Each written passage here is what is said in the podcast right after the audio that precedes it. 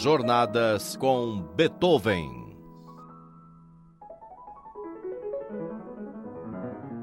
Oi, eu sou Vitor Ramírez e o convido para uma escuta musical. A promessa de uma juventude. Durante seu auge em Viena, o compositor Beethoven era reconhecido também por ser um virtuoso do piano e não apenas na interpretação das peças, mas também como um exímio improvisador. Afinal, ele era capaz de compor uma sonata inteira a partir de uma melodia cantada por alguém na plateia. Essa capacidade de aprender rapidamente e de transformar tudo de uma só vez é uma qualidade de Beethoven que era patente desde a sua juventude, quando ele ainda era um provinciano desconhecido. Leiamos uma história de Beethoven relatada por seu contemporâneo Wegeler, que demonstra essa habilidade. Nessa ocasião, ele impressionou a todos tocando suas variações sobre a área Veni Amore. Até então, Beethoven não havia escutado nenhum grande pianista ou qualquer intérprete notável, e por isso não conhecia as nuances delicadas do manejo do instrumento, sendo seu toque irregular e duro. Durante sua viagem a Merkenheim, ele foi apresentado a Sterkel, um importante mestre músico da época. Satisfazendo o pedido de todos, Sterkel sentou-se ao piano e tocou de uma maneira extremamente agradável e rápida, que era até mesmo um pouco feminina. Enquanto tocava, Beethoven se manteve perto dele com a atenção mais concentrada. Em seguida, Beethoven foi obrigado a tocar, e ele o fez, ainda que Sterkel duvidara abertamente que o jovem compositor fosse capaz de tocar suas variações corretamente. Então Beethoven tocou não apenas suas variações, tal como ele se lembrara, pois Sterkel não pôde encontrar um exemplar, mas também uma quantidade de outras não menos difíceis. Para a grande estupefação do auditório, Beethoven tocou suas variações do começo ao fim, exatamente da mesma maneira leve e agradável com que Sterkel o havia impressionado antes. Vamos ouvir as variações sobre a área Veni Amore, que Beethoven tocou para o auditório, impressionando a todos com sua, aspas, facilidade em modificar seu toque depois de ouvir o de outro, fecha aspas, tal como conta Wegeler.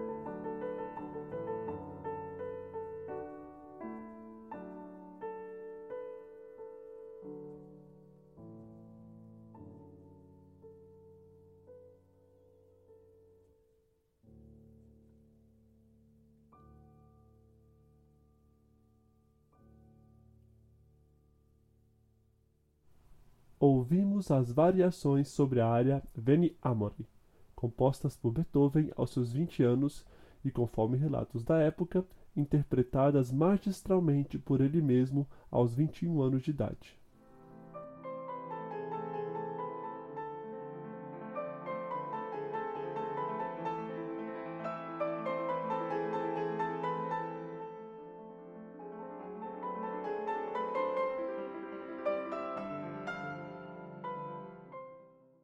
No primeiro programa de maio, tratamos da infância e da juventude de Beethoven.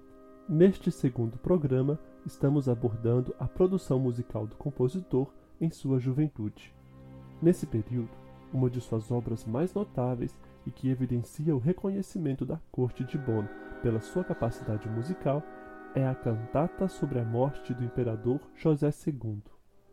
Essa cantata foi escrita em 1790 e expressa a grande admiração que o jovem Beethoven tinha pelo imperador da Áustria, José II, o qual lhe causou, conforme relata Schiller, uma impressão tão grande quanto Mozart.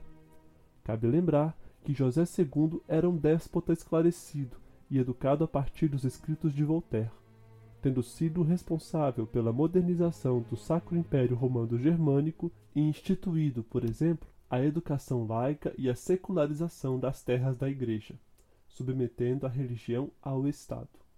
Isso talvez explique a admiração que o republicano Beethoven tinha por esse monarca. Afinal, nessa época Beethoven já se inclinava para os ideais iluministas, tendo frequentado a Universidade de Bonn e lido avidamente as poesias revolucionárias de Eloy Schneider. Em uma dessas poesias de Schneider, constavam os seguintes versos: Desprezar o fanatismo, quebrar o cetro da estupidez, combater pelos direitos da humanidade. Ah, isso nenhum servo dos príncipes pode fazer. É necessário almas livres, que amam mais a morte que a adulação, a pobreza que a servidão. E saiba que, de tais almas, a minha não será a última. Enfim, vamos ouvir a cantata sobre a morte do imperador José II.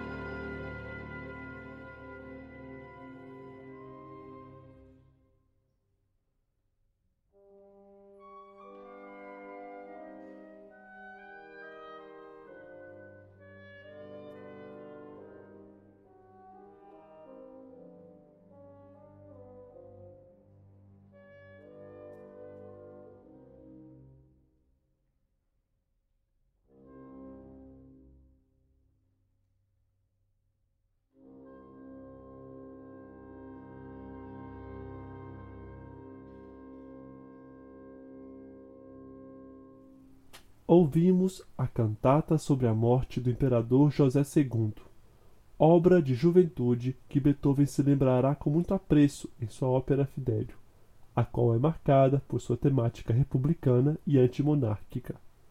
Nessa ópera, Beethoven irá reutilizar muitos materiais dessa cantata, como por exemplo os acordes de seu começo,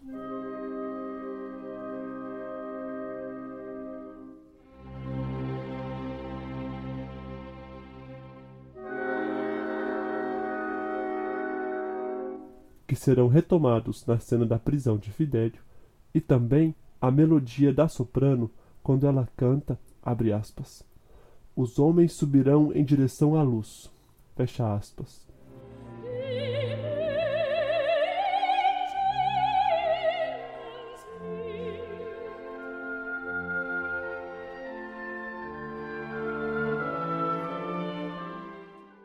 a qual será reproduzida nota por nota no segundo final de Fidélio, ocasião em que Fernando diz para Leonor, abre aspas, para você, nobre mulher, apenas para você está reservada a condução à plena liberdade.